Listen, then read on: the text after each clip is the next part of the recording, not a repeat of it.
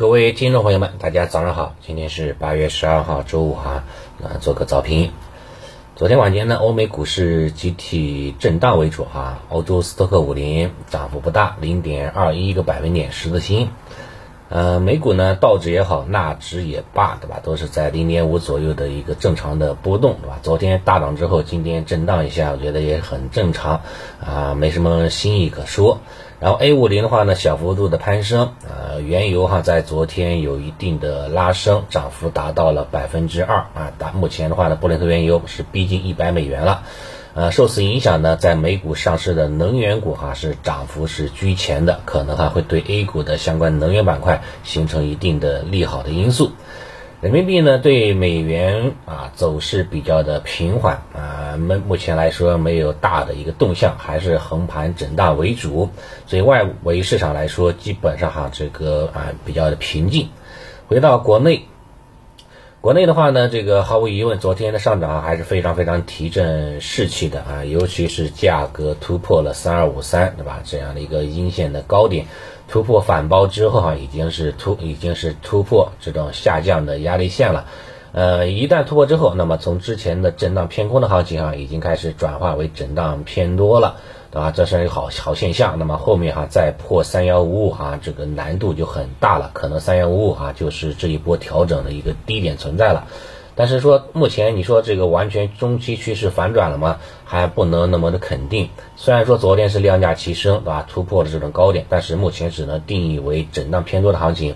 什么时候可以说是中期趋势上有望反转呢？那么还是要看前期的一个小高点，比如说对吧？七月二十八号的高点三三零五，以及七月二十号的高点三三零八，对吧？就是在三三零八这样的高点附近，如果能够把这样的一个高点给打掉，并且收盘能够站稳的话，那么呈现出一个对吧？高点抬高，低点啊不再创新低的一种走势，那么中期趋势哈将得到有效的一个反转。这时候呢哈就不是就就不是说震荡偏多了，可能趋势哈就转多了。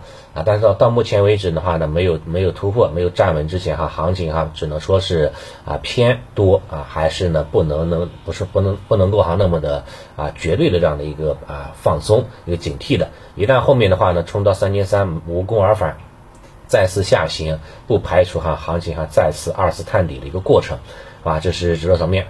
然后的话呢，随着时间的推移哈，今天已经是八月十二号了，对吧？到八月中旬、中下旬开始哈，呃，咱们的话呢，这个相关的一些这个业绩报表哈，开始这个密集会进入到这个披露期啊，这样的一个中报中报业绩哈，进入到了这样的一个中报期。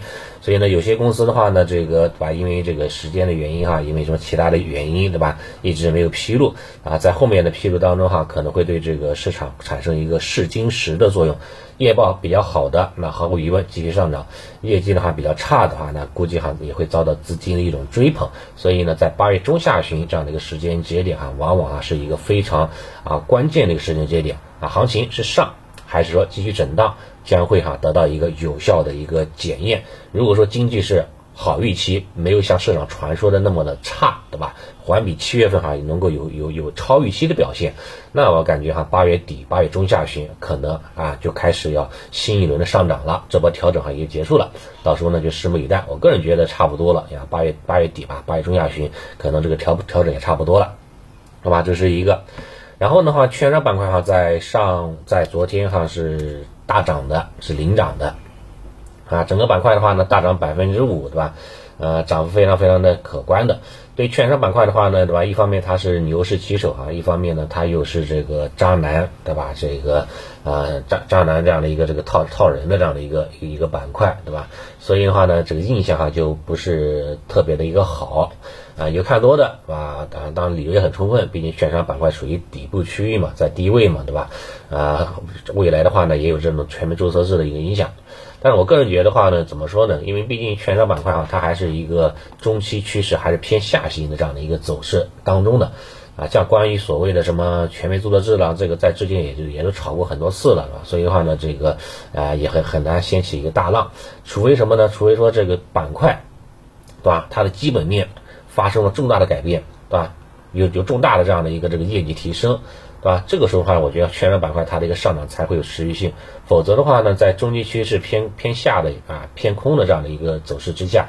大涨啊，更多还是熊市的长阳啊，更多是一种超跌反弹的这样的一个性质，所以反弹的这种持续性啊，并不是特别的这个看好的啊，尤其是昨天这个量能放的有点过大了啊，一天的量能放了之前对吧五倍的这种量能幅度对吧？所以说也是给这个这个这个券商哈是蒙下了啊一定的这样一个阴影对吧？搞不好的话，可能就是一种什么呢？搞不好就是一种拉高。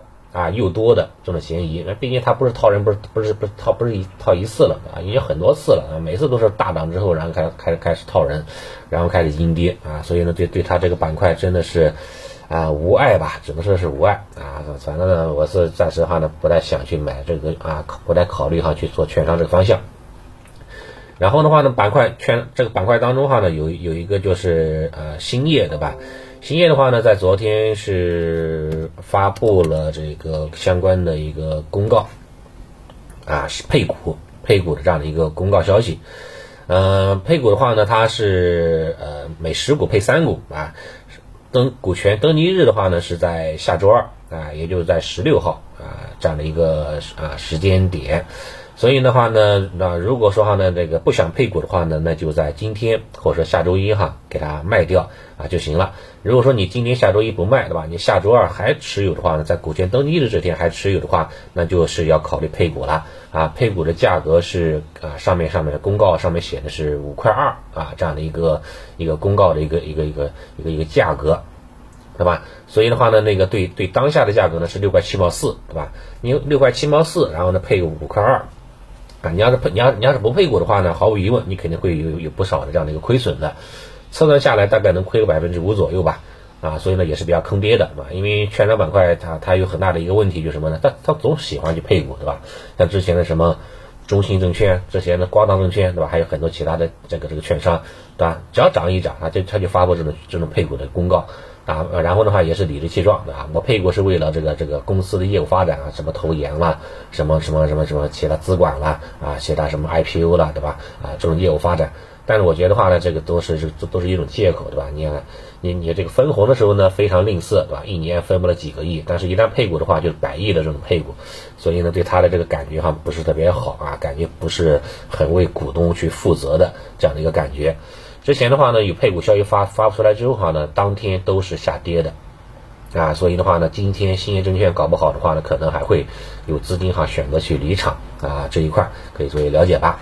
反正当下的市场的风格还不是在大金融啊，也不是在这个周期股哈，也不是在这个大消费方向当中啊，更多还是在成长这个抱团的这个方向当中，成长方向哈依然有很大的这种这样的一个啊这样的一个需求啊，这样的一个这样的一个资金资金的这资金的这个取暖的这样的一个倾向，像什么机器人啦啊，风光储能啦，对吧？军工啦啊，芯片啦，对吧？包括的话呢，其他的一些这个软件，国产软件，对吧？通讯设备等等，对吧？这一类的，我觉得话呢，这个可能机会呢更大一点。